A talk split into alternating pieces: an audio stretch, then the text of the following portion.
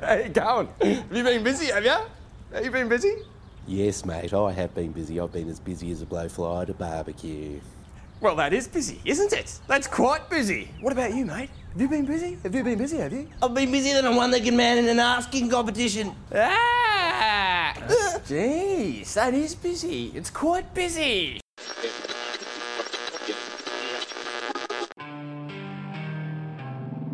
Você está ouvindo o Vinil na Estante. Sua dose semanal de música pesada.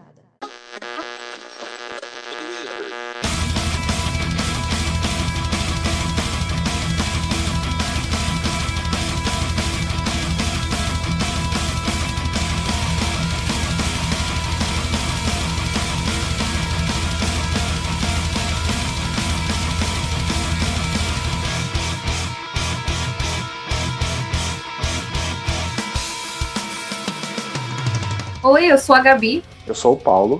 E eu sou o Sander. E hoje nós daremos início ao nosso primeiro episódio sobre cenas regionais. E o tema de hoje será a Austrália.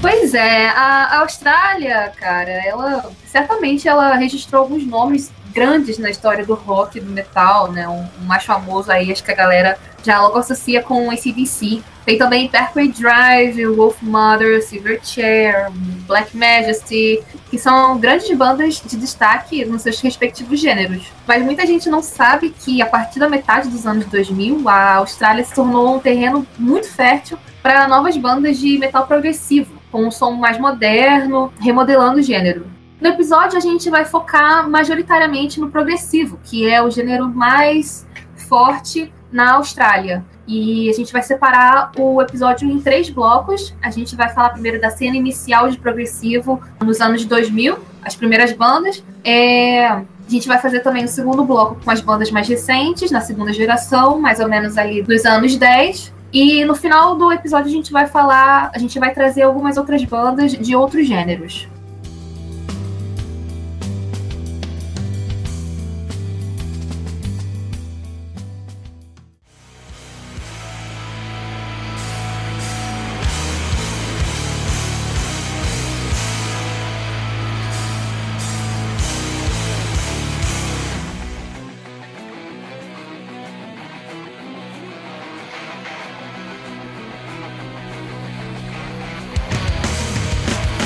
E a gente pode abrir com eles, com o Carnival, que é a banda aí talvez mais famosa da cena. Ah, inclusive, as três primeiras bandas que a gente vai falar aqui, elas nasceram em Perth, então são todas da mesma cena.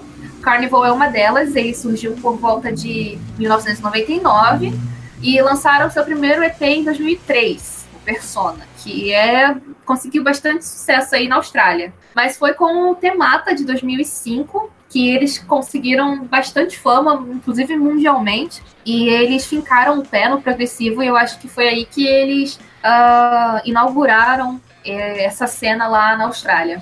É, Carnival é uma dessas bandas que eu sempre li por aí na internet e tal, mas eu não fazia ideia do que que era. E eu fui ouvir pro, pro episódio, né? Eu não, eu não conhecia a banda antes. E o álbum que eu ouvi foi justamente esse, Temata, e assim, a minha impressão inicial foi que eu achei um álbum bem interessante. Eu não achei nem um pouco ruim, mas também não achei nem nada excepcional, mas eu gostei bastante do vocal. Acho que o que mais chamou pra minha atenção foi o vocal e e uma coisa que provavelmente eu vou repetir bastante nesse episódio é que eu meio que criei uma teoria que provavelmente já deve ser algo manjado, mas como eu não sou tão familiarizado com o gênero, talvez não, não seja nenhuma novidade. Mas é que eu acho interessante que ali do disso de 2000 pra cá, meio que houve uma virada no que chamou a atenção das pessoas, pelo menos pra mim. Que antigamente prog e metal era muito é, ligado ao instrumental e parece que essas bandas mais atuais, o que me sempre me chama atenção primeiro é o vocal antes do instrumental. E eu acho uma virada interessante do gênero. O Carnival é uma banda que eu tive contato quando eu tava na minha onda mais de descobrir tudo que era prog.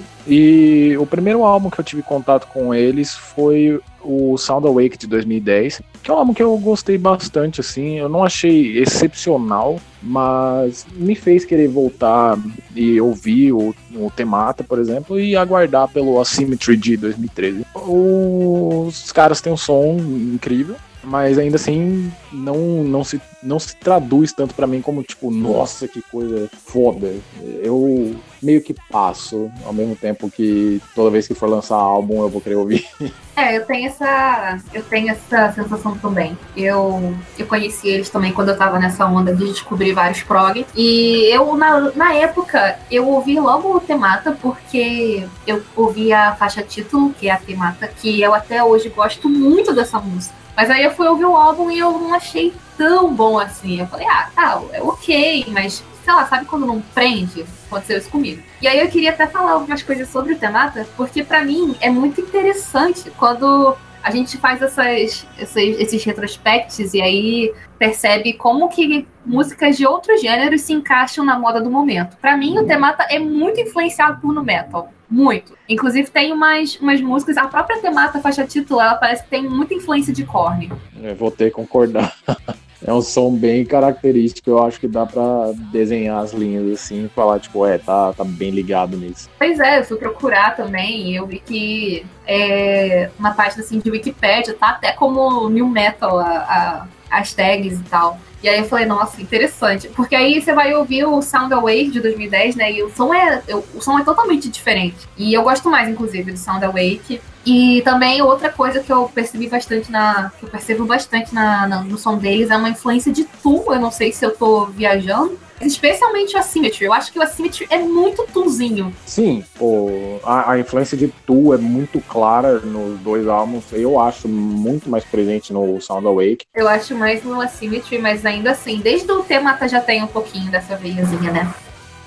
Dessas bandas que surgiram primeiro, tem o Voyager também, que para mim o primeiro contato que eu tive com eles foi o quinto álbum, odeio esses números romanos como título, é, de 2014, que eu conheci quando também eu estava nessa onda de descobrir tudo que era de prog e eu acabei caindo num blog chamado Progsphere. E esse álbum estava sendo considerado um dos melhores do ano de 2014. Então eu fui atrás, ouvi e tive uma surpresa bastante agradável, porque era um prog que soava bastante moderno, mas não essa coisa excessivamente técnica pra caralho. E ainda assim era agradável. Eu sempre preferi, tipo, valorizar um pouco mais o instrumental, é, ao contrário do Sander, por exemplo, que gosta da melodia vocal que ele tava falando. Mas nesse caso foi bem legal para mim. Eu gosto bastante do, do álbum. É importante falar que o Voyager também vem aí nessa, nessa pegada do, do Carnival. Eles surgiram mais ou menos na mesma época, só que Voyager tem muito mais álbuns, né? Eu fiquei surpresa quando eu descobri que, inclusive, Voyager era uma banda antiga. Porque o meu primeiro contato com eles foi no ano passado, com, a, com o álbum deles, Colors in the Sun. Eu só descobri essa banda porque tem um, uma participação do Einar Solberg, que é o vocalista do Lepros, aquela banda de prog metal norueguesa. Ele fez uma participação numa música do Colors in the Sun.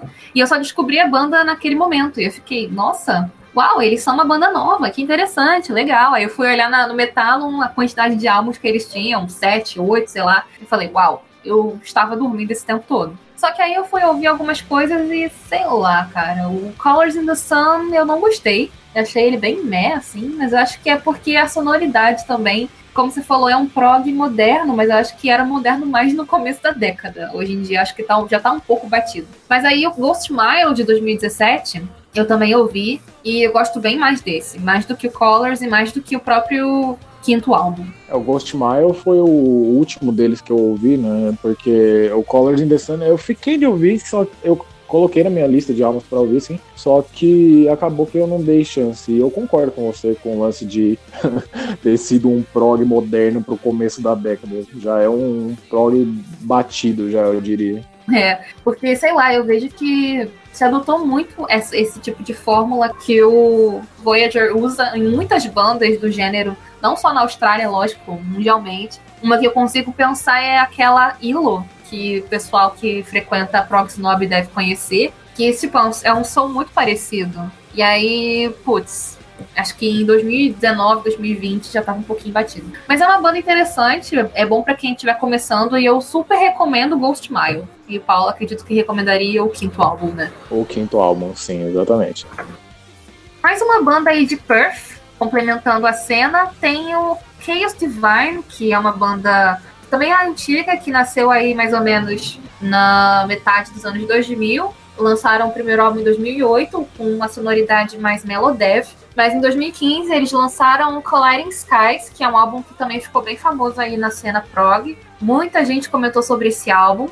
E o que, que eu tenho a dizer sobre essa banda? Eu acho meio pau mole. Acho que dá para dizer muito da banda quando a música mais famosa dela é um cover, né? Que eles têm um cover de África do Toto. E ainda assim não é um cover tão tão bom. Eu achei a banda bem palmole também. É, eu prefiro aquele cover que o Reiken fez, outra banda de prog aí, pra quem não sabe. É uma banda de prog da Inglaterra. Eles fizeram um cover de África que é maravilhoso, inclusive, que é toda capela. Muito melhor. Mas, é, a gente incluiu eles aqui na pauta porque são os três nomes do mesmo lugar, né? Perth. E aí que provavelmente pavimentaram o caminho para mais bandas do gênero surgirem, né? E mais uma que eu queria comentar rapidamente, que é o Closure in Moscow, que na verdade é uma banda de rock progressivo de Melbourne. Eles foram formados em 2004, mas uh, o álbum que eu queria comentar é de 2014, que é o Pink Lemonade. E aí fica a indicação para quem curte um rock mais doido, assim, lembra bastante da Mars Volta. É bem. É, chega até a ser um pouco avant-garde, sabe? Então fica aí a dica. É uma banda que eu vejo poucas pessoas comentarem. Eles estão aí para lançar álbum também há mil anos e nada. Então a gente fica aí na espera.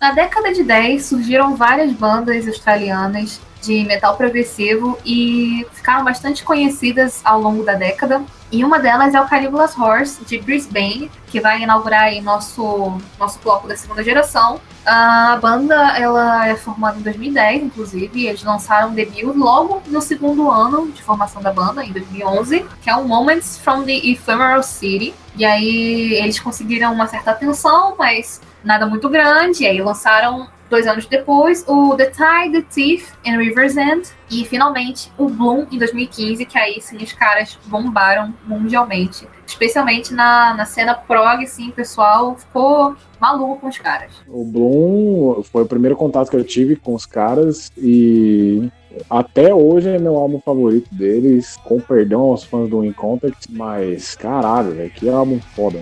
É, o Sutter falou no bloco passado sobre essa combinação da melodia de vocal e eu preferi instrumental. E eu acho que essa, o Caligula's Force, principalmente, é a banda que é a combinação perfeita dos dois. Que o Jim é um puta vocalista e o instrumental, principalmente no Bloom, para mim, é alto nível pra caralho, assim. Não, não tem uma. É, é incrível. É, assim, dos álbuns deles, eu comecei a ouvir pelo Incontent e eu tive pouco contato com o Bloom. Mas o que eu lembro do Bloom é que realmente a parte instrumental do Bloom me chamou mais atenção do que dos outros álbuns. Os outros álbuns acho que, que me chamam mais foi o vocal e do Bloom que eu lembro que tem uns riffs assim mais marcantes e tal. Pelo menos assim, eu não ouvi tanto pra apontar música tal, tal, mas o eu lembro de cabeça é que o Bloom tinha melhores riffs da, do que eu tinha ouvido até, até então. O Bloom é feito por músicas tipo Marigold, Firelight, Dragonfly, Rust. Rust é muito foda. Puta que pariu. Gabi, fala desse álbum porque puta merda, velho.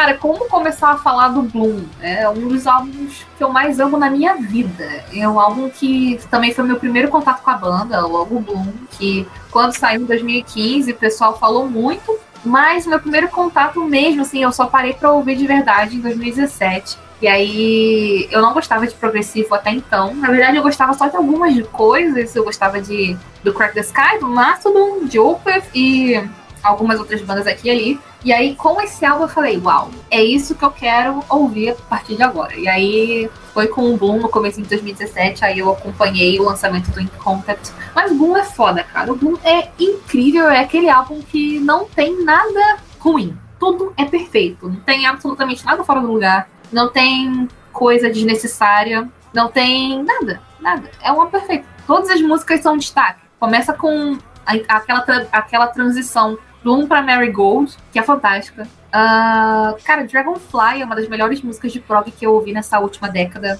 Até porque deles tem outras músicas também igualmente fodas. Firelight, como o Paulo já falou, Daughter of the Mountain, Rust, uh, Turntail. E a finalzinha também, a Undergrowth, que é uma música acústica, que é belíssima, a voz do, do, Jim, do Jim Gray estourando, muito bonita.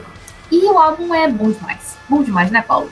Foda, né, velho? É o, é o álbum deles pra mim. Pô, por mais que eu adore o In Contact e o The Tide, o, o Bloom não tem nem comparação pra mim. Pô, é, é muito bom, velho. Caralho, tipo, eu esqueci de falar de Turntail, mas Turntail foi a primeira música deles que eu fiquei viciadaço. Assim. Dessas que vocês citaram, acho que as minhas favoritas são, são a própria Dragonfly, que eu já até cheguei a falar um pouco sobre isso, que Carlos Ross é uma banda que, para mim, até ouvir esse álbum, ela só me chamava mais atenção pelo vocal do que pelo instrumental. E a Dragonfly foi uma dessas músicas. De primeira que eu ouvi o instrumental me chamou a atenção e o solo dessa música é fantástico.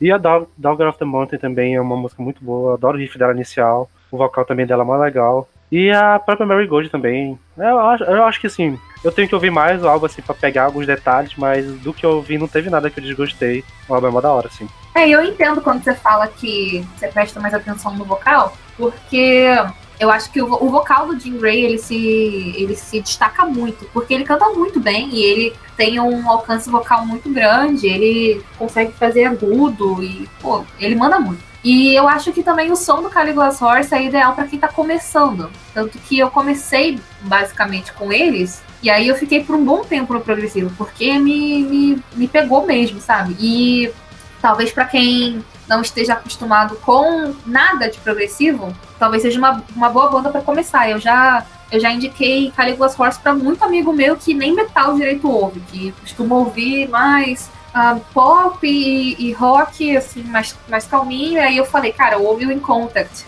E eles amaram. E eles viraram super fãs de Calígulas e foram ouvir outras coisas de prog depois, tipo Lepros. Então, eu acho que o Calígulas eles têm essa, essa habilidade de, de cativar muito bem o ouvinte. Acho até engraçado porque eu lembro que eu conheci Calígulas por causa de uma indicação de uma amiga minha. E eu jurava quando ela indicou para mim que era uma banda tipo, sei lá, meio metalcore, alguma coisa assim porque ela ouve mais esse som e tal. Quando ela indicou, ah, beleza, ouvi essa parte aqui, eu pensei, pô, deve ser metalcore. O nome, o nome pra mim faz sentido ser algo de metalcore, sei lá, porque. E o que ela me indicou foi justamente o, o Incontact, foi, que é o outro álbum deles, que eu acho que deve ser o mais famoso, talvez, vocês podem esclarecer depois, que foi o primeiro que eu tive contato. O primeiro álbum que você teve contato foi o In Contact. Exatamente, ali.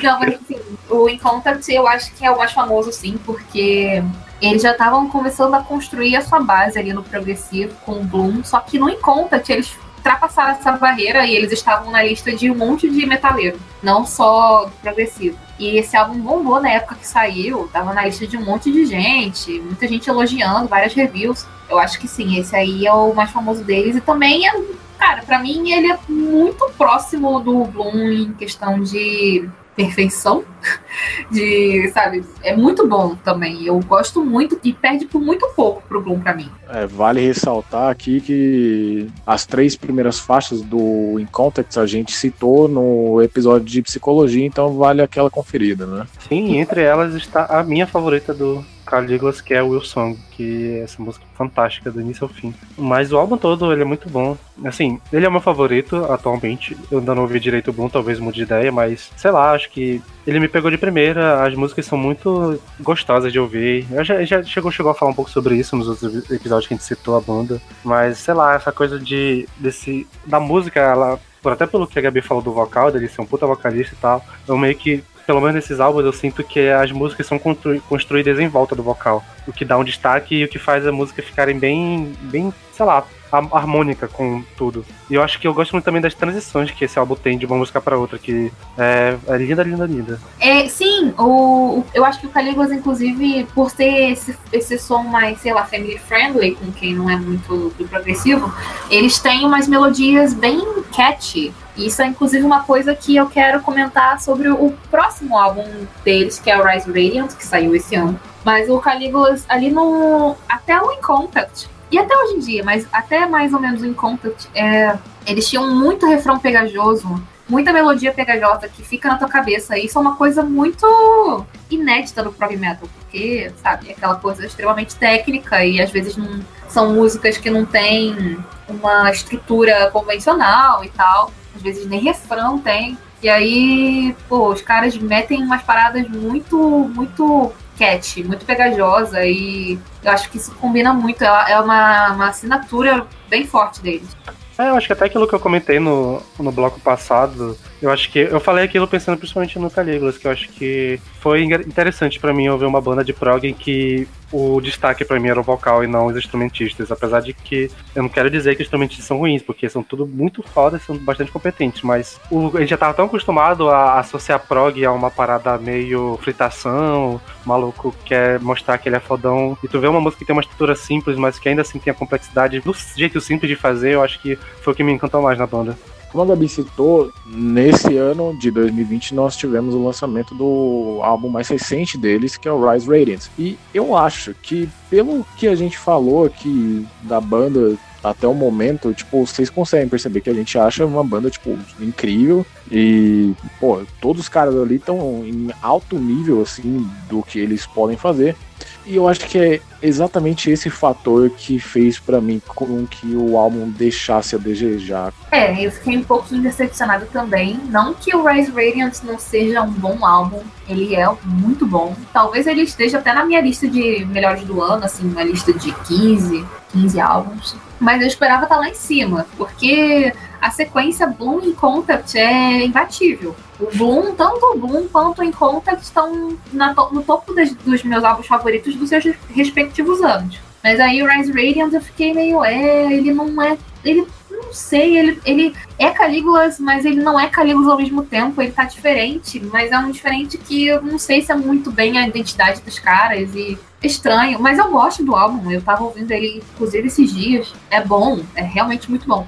Só que é aquela coisa, acho que a gente ficou tão acostumado com uma coisa absurdamente grandiosa que aí a gente, a nossa expectativa vai lá para cima e aí a gente chega e ah, tá, não conseguiu bater nem o Bloom nem o Content. E se a gente lembrar que a última música que o Caligula's Horse tinha dado pra gente era Graves, que é uma música, uma música que fecha o Incontant, que tem 15 minutos, tem solo de saxofone. Nossa, aquela música é maravilhosa. E aí, porra, a gente fica naquela expectativa de vir um negócio bizarro, né? E aí não veio e a gente fica se lamentando. Eu não sei dizer se isso é por eu não ter contato com a banda há tanto tempo quanto vocês, então meu rolê de expectativa e realidade é bem diferente, mas eu, sinceramente, eu não consigo ver tanta diferença assim, pelo menos estruturalmente, entre esses os anteriores. E eu gostei tanto quanto os outros. Apesar de, se eu fosse fazer um top 3, ele estar em terceiro, mas eu acho que não é tão diferente assim a minha relação com ele do que eu tenho com os outros dois. Eu gosto tanto quanto. Principalmente porque eu acho que, sei lá, eu, eu gostei bastante do vocal. Acho que os vocais desse talvez seja que eu gostei mais de ouvir, enquanto eu, eu quando eu tava apreciando o álbum e tal. E, sei lá, eu, eu gosto pra caramba desse álbum. Ele tava, inclusive, no meu top 5, né? Quando, no episódio de lançamento. E é isso. Acho que talvez por eu não ter expectativa do que o álbum fosse ser mais do que ele realmente foi, ele para mim foi suficientemente bom do jeito que eu gostaria que fosse. E supriu tudo que eu. Sei lá, foi uma experiência satisfatória ouvir ele.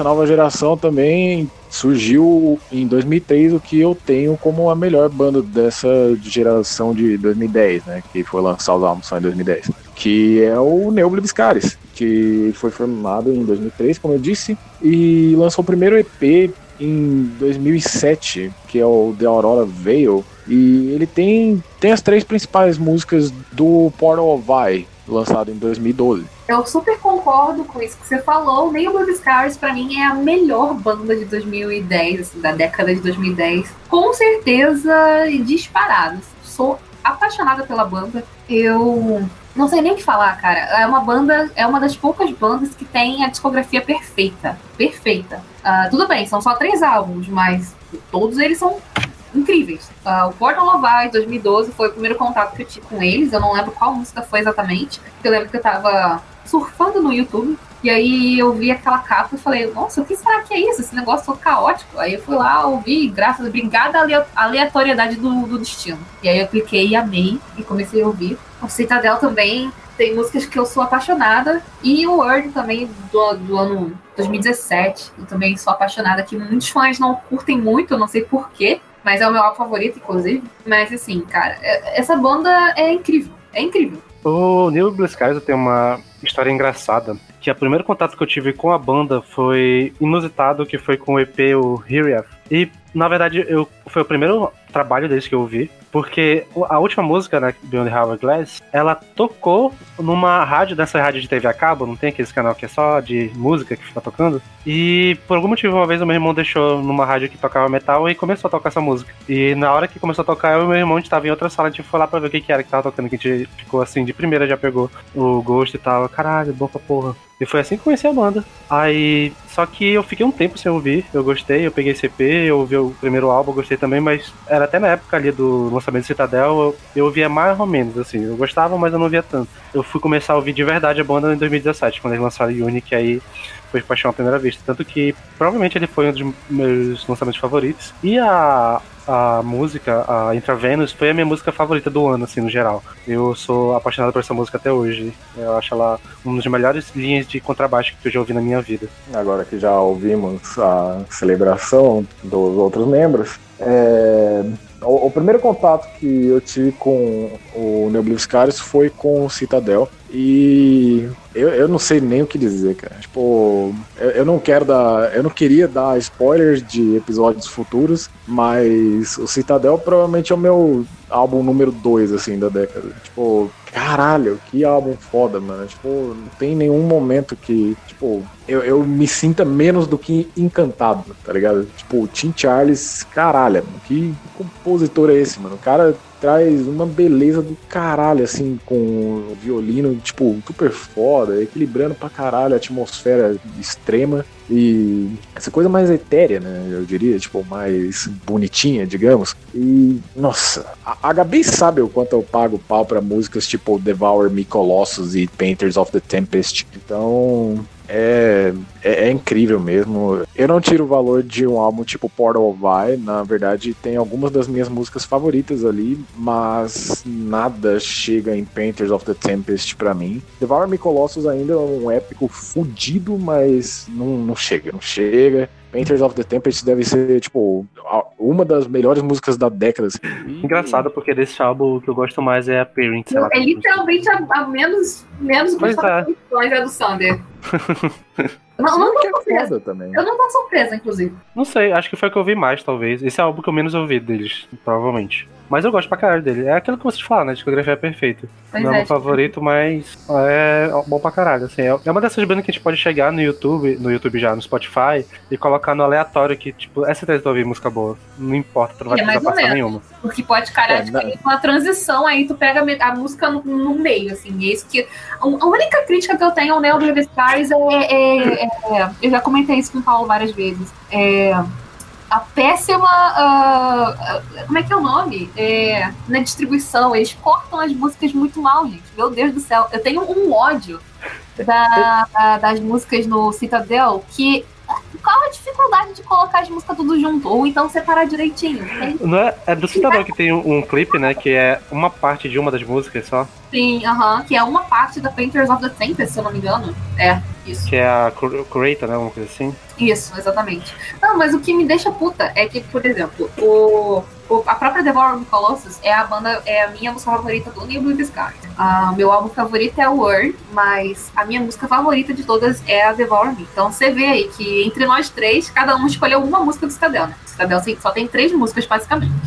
E aí, pô, mano, eu vou, eu vou ouvir a, o Neil Blue Scars no, no aleatório, aí cai lá na Devour Me Colossus e, putz, curtindo a música pra caralho, ao longo dos 12 minutos magníficos dela. Aí quando vai terminar a música é aquela aquele coito interrompido. Porque não, não, não vai na próxima. Aí eu fico. É o único defeito pra mim do, do Citadel. É o único defeito. Eles cortarem as músicas de um jeito ruim. Só A gente, tinha, a gente tinha discutido isso sobre alguma coisa também, outra banda, né, que terminava do nada os álbuns. Acho que foi Opeth. Foi Opeth, né? É, Uhum. no Life, né, realmente. Still Life. Tem no Damnation também, que eles terminam Closure completamente do nada. Completamente do nada. A música parece que ela já tá no ápice dela e eles vão lá e cortam. Por quê, né? Ah, tá. E o Warner, né, gente? Como eu já falei, o Animal álbum favorito provavelmente foi o que eu ouvi mais, porque na época que saiu a- o clipe da Enter Venus, eu fiquei embasbacado e eu ouvi esse clipe em loop. Quando saiu o álbum, eu ouvi pra caralho também, e provavelmente a minha música favorita da banda é a. a- Cara, é difícil decidir se é a Uni ou a Libera, porque eu gosto pra caralho das duas. O álbum todo ele é consistente pra caralho, a própria Airy também é boa pra porra. E não sei no que mais falar se não ficar só elogiando essa banda. E cada um vai pegar um álbum e vai falar, porque discografia é do caralho, mas sei lá. Esse álbum é fantástico. Eu tô muito curioso pra ver os, ál- os álbuns novos, porque eles estão com o baixista de uma das bandas de power metal que eu adoro e o cara toca pra caralho. E eu tô muito curioso pra ver como é que vai ficar as contribuições dele pra banda. Pois é, cara, o Warner também é meu favorito, né? Como eu já falei. Mas eu gosto quase igualmente dos dois outros, do Portal Vai, do, do Citadel. De cada álbum, assim, tem vários, várias coisas que eu gostaria de falar sobre. O Portal Vai é aquele álbum que é o álbum que mais tem música, né? O álbum mais longo deles. Tem a famosíssima And Plague Flowers do Kaleidoscope, que eu acho que é a música mais famosa deles, que provavelmente vocês devem conhecer daquela, daquele reaction vídeo que o Lost in Vegas fez. Ah, tem a Forget Not, tem As Icicles Fall, então, tem várias músicas super famosas, assim. Uma que eu gostaria de destacar é a última, que eu não vejo ninguém falando sobre ela, eu acho que eles nunca nem tocaram a vivo, que é Of Patrick Reeves Black Noise. Essa música é fantástica. Fantástica, meu Deus do céu, maravilhosa. Ah, e é isso, cara. O The Oliver Scars é uma banda que nenhum, nenhum de nós três consegue falar direito, porque todo mundo fica emocionado. É uma banda perfeita. Uma banda perfeita, fazer o quê? Foi isso. E é engraçado que uma coisa que a gente pode citar do New Brave Skies, assim, falando da banda em si, é que eles foram meio que os expoentes do uso de financiamento coletivo, né, em bandas de metal. Eu acho que o primeiro campanha de crowdfunding que eu vi que ficou famosa no metal foi a, a campanha que eles fizeram. Os álbuns que eles gravaram foi por causa dessas campanhas. E se eu não me engano, esses EPs que eles lançaram depois, que é o Harriet e o Saraband, são EPs que são exclusivos pros, pro pessoal, né, que fez o crowdfunding com eles e tal. Eu acho interessante essa, essa relação com uma parada totalmente nova dessa década e que eles conseguiram explorar bastante, que deu certo. E acho que até as turnês que eles fizeram era com a ajuda de crowdfunding. E acho que é um- foi uma porta que abriu para outras bandas usarem também, que foi uma da hora quando eles fizeram. Pois é, e outra coisa que eu queria também comentar rapidamente é que todos os músicos no New Blue Scars são excelentes. Eu gosto muito da banda porque é uma que não foca em um só ou em dois. É, você, você sente a necessidade de elogiar todo mundo que tá ali. O baterista, o baixista, o ex-baixista, né, que agora não tá mais na banda. A gente não sabe como é que vai ficar com o novo, né, que ele não gravou nenhum álbum. Mas as linhas de baixo sempre se destacam, são muito boas. A bateria é bizarramente fenomenal. O cara parece um povo. Ah, eu, eu amo demais o contraste de vozes entre o Zen, no gutural, e o Tim, que é o vocalista vocal limpo. E o violino, né, cara? Que eu acho que é aquela, aquela chavinha no Neil Scars que desperta o, o olhar de todo mundo, é o, é o violino. Sim, até porque o violino deles não é pra fazer uma atmosfera, só pra compor, tipo, o violino é realmente um dos principais instrumentos da banda e eles usam muito bem, que pariu, é fantástico.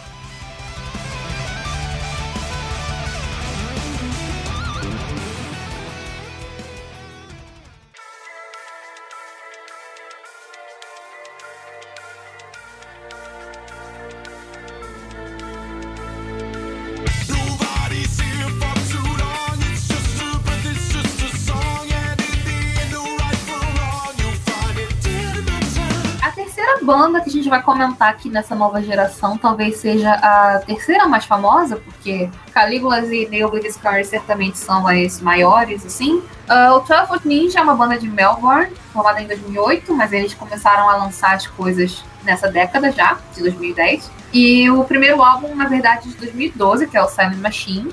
E posteriormente eles lançaram Outlier em 2016, que é um álbum que também ah, expandiu os horizontes dos caras. E é uma banda bem peculiar, porque ele não é um prog tradicional, tampouco é um prog extremo, como a gente viu com Neil Davis Cars. Uh, é uma banda que mistura progressivo com new metal, com funk metal, gent, e o que mais der na telha dos caras é uma completa salada musical. E é uma banda extremamente divertida. Eu gosto de ouvir Tall Food Ninja porque uma banda muito animada e eles não se levam a sério. Das bandas que eu comecei a ouvir por causa do episódio, das bandas que eu não tinha ouvido ainda, acho que de longe a que eu mais gostei foi Tall Food Ninja porque o som foi mais diverso e a forma que as músicas são, são construídas, principalmente a guitarra, que ela, pelo menos do álbum que eu ouvi, né, eu só ouvi o Outlier, mas as guitarras são tão é, swingadas e que é, eu adorei. Acho que é meio raro tu ver esse uso de, instrumento no, no metal, quase já um jazz puro, e eu gostei pra caralho da criatividade deles. E aqui é engraçado porque a primeira música que eu ouvi, que é a One Hand Killing, né, que provavelmente deve ser a música mais famosa deles, de primeiro eu não gostei. Eu só fui gostando das outras músicas conforme eu fui ouvindo o álbum. Então, tanto que essa a primeira música que me chamou a atenção foi a Invincible.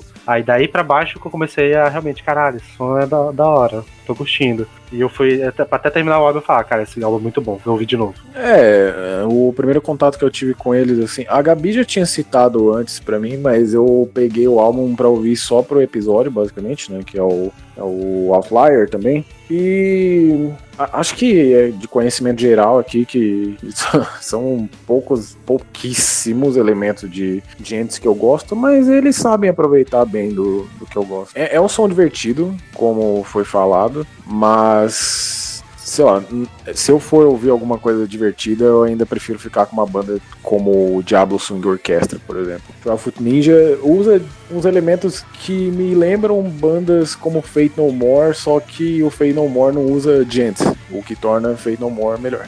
Gente, te assusta, Paulo? Te assusta? Não, só, só não me agrada.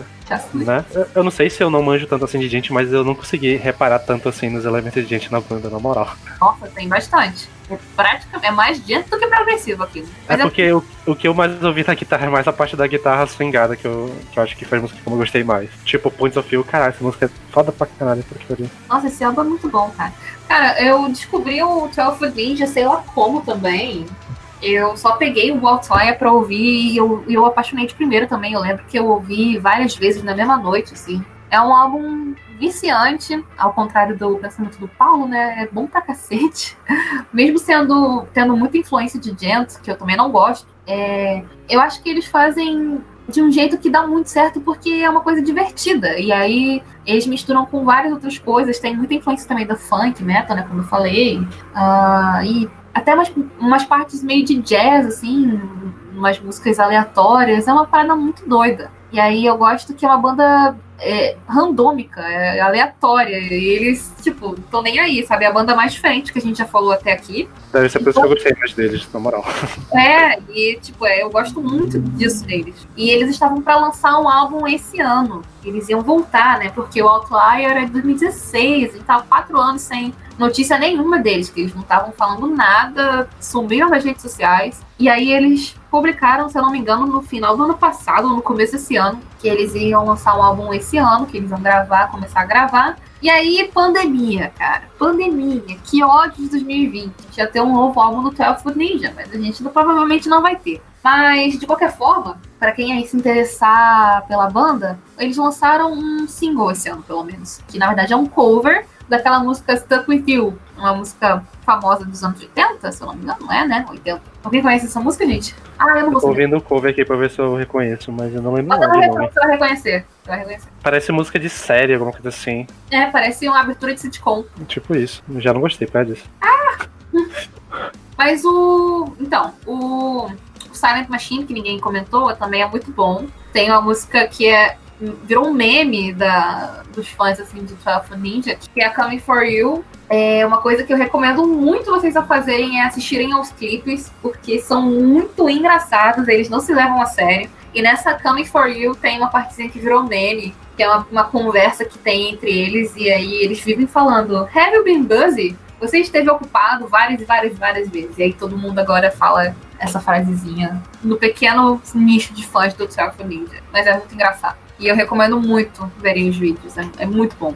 Nesse som mais doido também a gente tem o guitarrista Pliny, que faz um som unicamente instrumental. A, o cara tava ganhando uns destaque fudido, assim. Ele tava, é, ele tava com algumas participações bem grandes, com nomes gigantes, tão quanto no, no instrumental, né? E ele tá nessa mesma linha de sons de bandas como Polifia, Animals as Leaders até. E o Pliny só tem um álbum que é o Handmade Series de 2016, que é um álbum muito foda. Tipo, pra quem gosta de um, ficar ouvindo guitarrista, assim, quem gosta de ouvir um, sei lá, Steve Vai, até o Tocina Bassi no Animals Leaders, Polifia, vai encontrar bastante coisa para aproveitar aqui, mas vale citar também os EPs Other Things, Sweet Nothings e Ends of Everything. Os dois primeiros de 2013 e o Ends of Everything de 2015. Ali ele tá exercendo também, tipo, ser o guitarrista louco que ele é. Então, vale a conferida.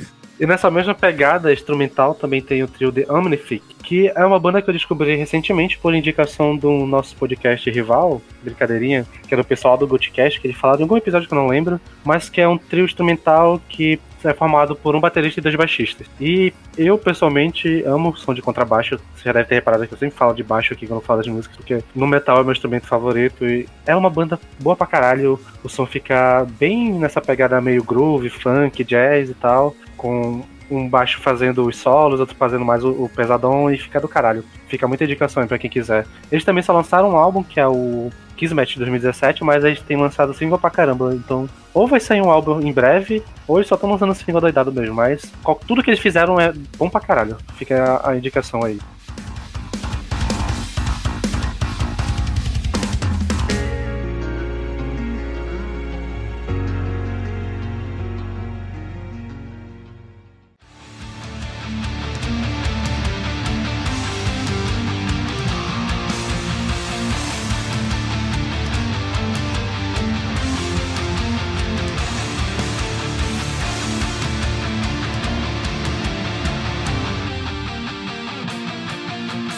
Austrália tem muita banda de prog, muito além dessas que a gente falou. Ah, essas são as mais famosas, com certeza, são ah, os nomes mais ah, conhecidos da cena. Mas tem muitas outras bandas, realmente, que são menos famosas. Tem, por exemplo, Glass Ocean, que basicamente estreou agora, em 2020. Eles estavam lançando alguns singles. E aí, esse ano, há pouco tempo atrás, eles lançaram um álbum, o primeiro. E tem, tem também outras bandas como Circles, que já tem uns três álbuns de estúdio. O Dead Letter Circles, que também. Circles, não Circles, de círculos. Dead Letter, Dead Letter Circles, que também é uma, um nome até famosinho na, na cena progressiva. O Emina e o Arcane, que o Arcane é a banda antiga do vocalista do Caligula's Horse. E o som é bom, é realmente muito bom o som da banda e é, e é a indicação para quem quer ouvir um pouquinho mais da voz do Jim Gray.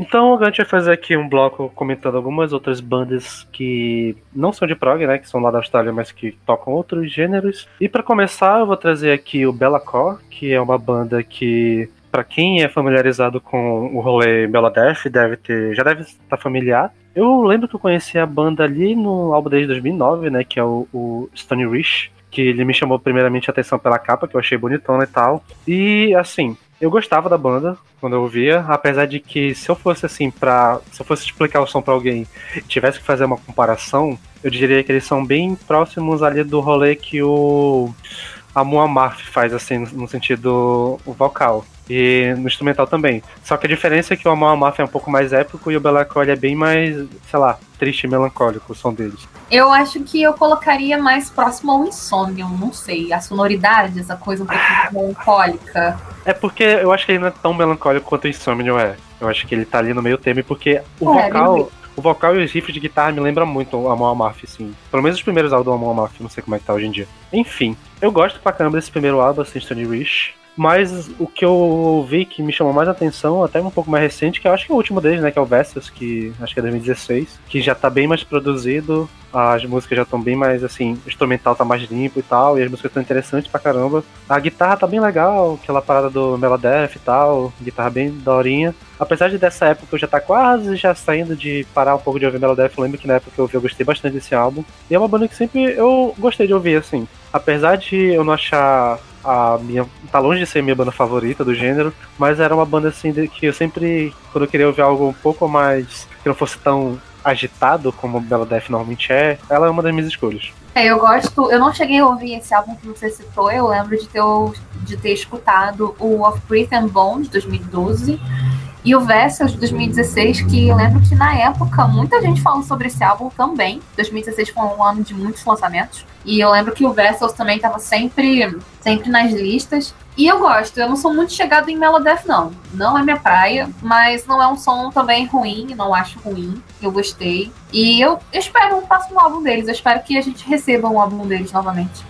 Porque eles estão meio sumidos, né? Ah, mano, essas bandas tristes de Melodeath tirando Insomnio tá todo sumido. Não faço ideia do que tá acontecendo com eles. Espero que eles estejam todos bem, caras. Fiquem bem.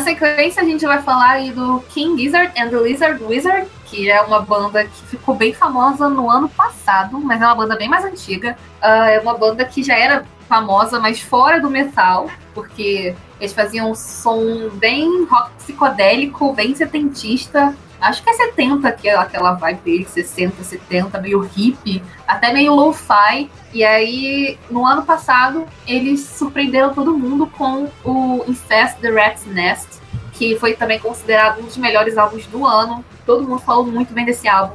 E é incrível, eu gosto demais. Ele foi meu, sei lá, terceiro álbum favorito do ano passado. E eu espero muito que eles façam mais álbuns como esse, a, a, apesar de que eu duvido um pouco, mas é muito bom, cara. O Infest Rest Nest, pra quem não conhece, não ouviu, é um álbum de. Cara, ele mistura trash com punk, com stoner, com heavy metal, é uma salada muito louca. Também tem essa produção meio lo-fi. Mas, nossa, é muito bom. É um álbum curtinho, tem 30 e poucos minutos, então dá pra ouvir numa tacada só. E é, é, é muito bom, é incrível. King Gizzard provavelmente é a banda que mais lança álbuns por ano e os álbuns continuam sendo fodas. de qualquer gênero, até eu diria, essa coisa de rock psicodélico, lo-fi, metal, os caras acertam a mão em tudo. Um, tem diversos álbuns deles que eu gosto, tipo Flying Microtonal Banana, acho que é esse o nome. É, uh, o Infest Rat's Nest é outro álbum foda pra caralho. Uh, mas o meu favorito deles é o Nonagon Infinity de 2016, que é outro álbum de thrash metal e é incrível, cara tipo, é, é, é, muito difícil de escrever eles porque eles não param nunca com um som fixo. Até ouvi da Gabi falando que seria interessante deles lançarem outro álbum tipo o Infest, mas eu duvido muito, porque os caras tocam o que der na telha deles, só que nunca algo similar. Eu não sei, porque eu não tenho um grande conhecimento na discografia deles. Eu já cheguei a ouvir alguns álbuns, eu ouvi Fast Rat's Nest, várias vezes, por sinal. O Nanagon Infinity, que eu gostei também, mas não tanto quanto. Eu ouvi o Oddments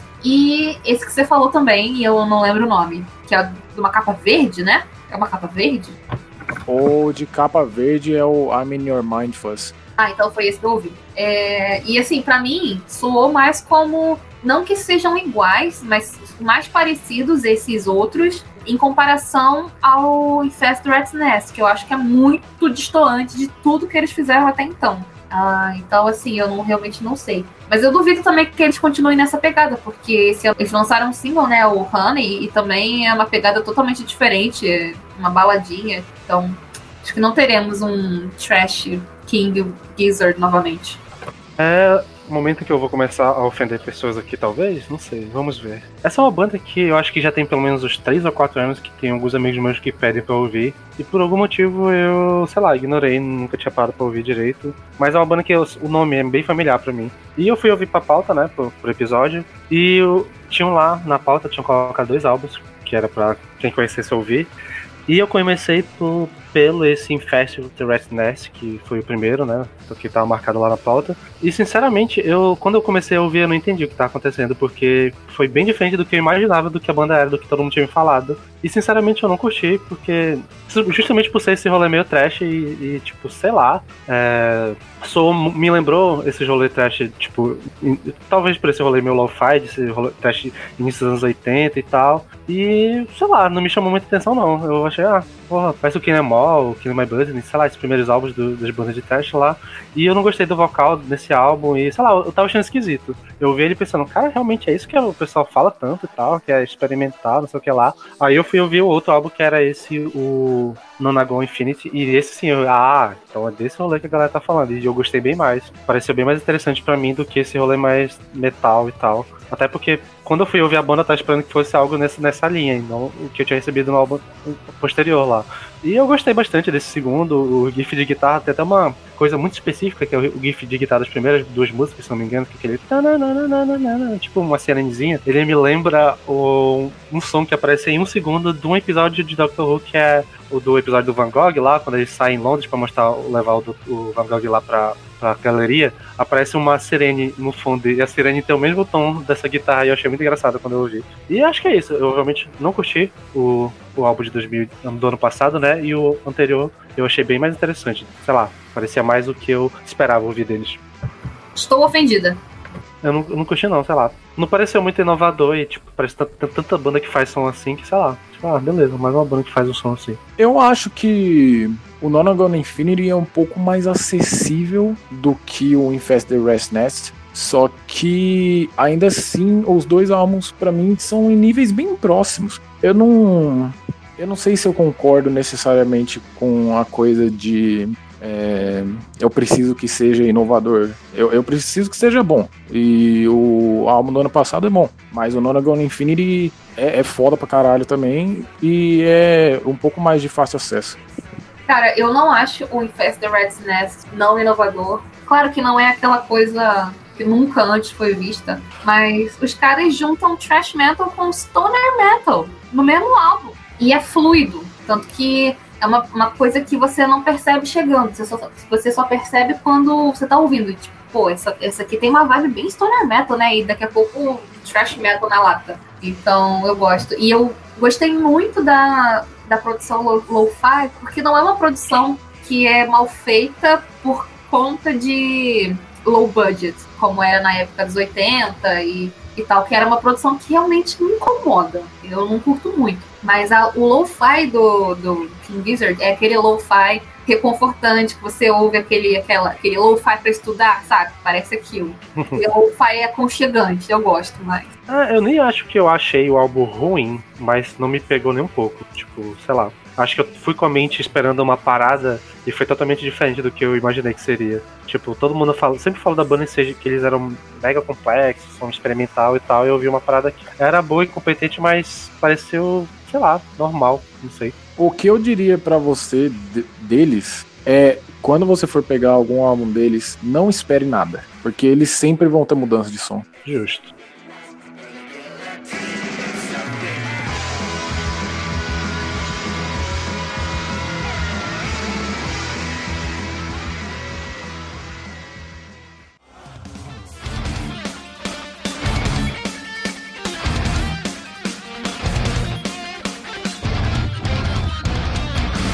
É, outra banda também, nesse mesmo rolê, que na verdade nem é uma banda, né? É um projeto, um, One Band, que é o Tour Rider, que eu conheci, eu não lembro, foi indicação de algum canal, de alguma coisa que eu segui ali. Pra, eu acho que ele ficou famoso, que ele participou de, de uma dessas metal ópera famosa, mas que não é o Vantasia, é as outras. Eu acho que é Ariel, mas eu não tenho certeza. E que ele chamou atenção pelo vocal dele e tal, e muita gente pagou pau, aí eu fui ouvir o vocal e eu achei realmente interessante. Eu, pô, fala da banda. E, e o que eu ouvi de verdade dele foi o álbum desde 2014, e que eu acho que ele é. Eu não sei dizer se ele é power metal, se é prog, eu sei que o vocal é power metal, mas o instrumental não é tão power assim, acho que tá mais pra um prog, mas é um som engraçado, assim, tipo, ele é uma banda dessa que não se leva a sério, tipo, o rolê dele é meio fazer umas piadas em, em forma de música. E que também não tem muita forma, assim, ele gosta de fazer umas paradas, chega a flertar um pouquinho com a vanguarda e tal, em algumas músicas. E eu gosto pra caramba, assim, foi um álbum que foi bem gostoso de ouvir, eu gostei pra caramba do vocal dele, e as letras de serem engraçadas acabou me pegando, assim, fazendo eu ouvir o álbum várias e várias vezes, porque tem umas músicas mal legais nele. Não é nada absurdo, nada muito inovador, mas é um álbum bem gostosinho de ouvir. E divertido também de pegar as letras e acompanhar, porque é uma história muito absurda que ele conta. Se não me engano, tem uma música nesse álbum que ele fala da história de uma vez que ele ficou preso alguns dias numa casa que os amigos dele deixaram ele lá para cuidar, aí ele viu que a casa estava cercada por lobos e ele não conseguia sair de jeito nenhum. Ele ficou três dias lá preso até os lobos irem embora. Tem uma que ele conta, que é a primeira música do álbum, que é de um jogo de carta que uma menina ensinou pra ele uma vez e que é impossível de vencer, mas ele ficou anos obcecado com esse jogo porque ele é viciante pra caralho, mesmo tu sabendo que tu vai sempre perder quando tu joga ele. É mó legal. Num rolê mais extremo, nós temos o Psychropsic, que é uma banda de tech death. Eles são extremamente bem recebidos no underground, o que é uma surpresa, porque eu não tinha ouvido falar deles até eu ir em busca desse tech death, né?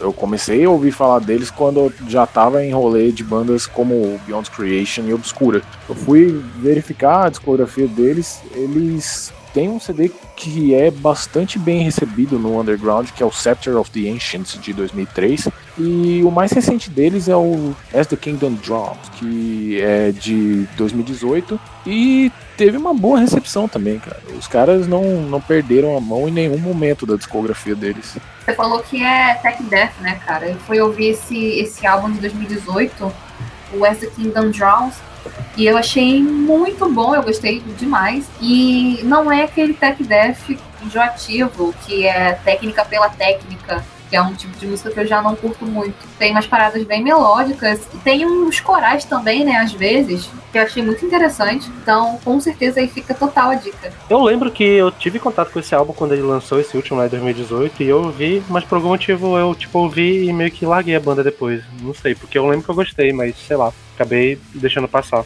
É, é, vale, vale verificar a discografia dos caras, mano, porque, tipo, eles, eles não, não tem muito erro. O álbum de 2003 que eu falei, por exemplo, tem boníssimas avaliações e esse álbum de 2018 não perdeu a mão em nenhum momento. A discografia dos caras, talvez você fique, nossa, isso aqui eu não gostei em alguns momentos porque cai em níveis de discos, talvez, mas os caras mantêm um, um nível bem sólido na discografia deles. Isso se mostra no álbum de 2018.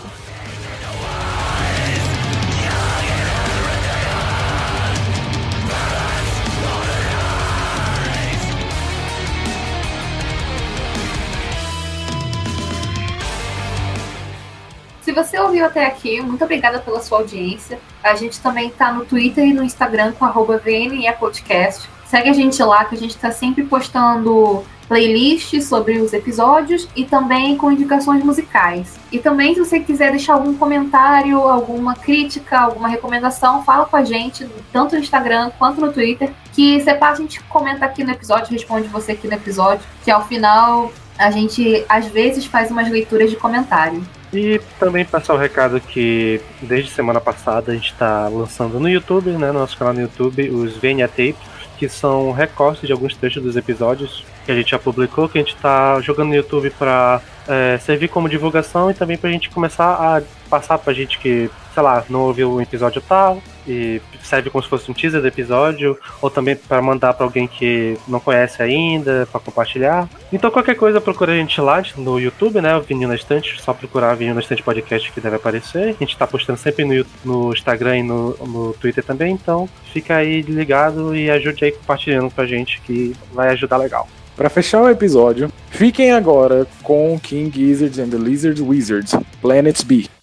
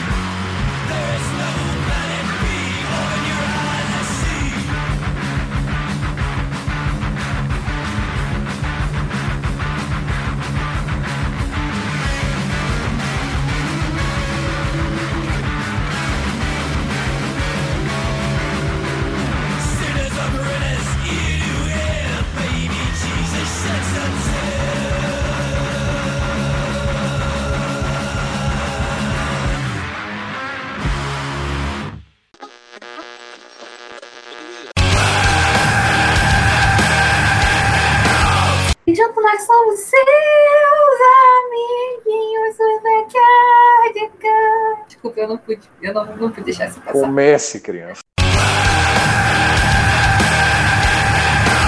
Eu acho que o Assimit é muito tunzinho. Porque ele é, É. chato, é? Ah, ah,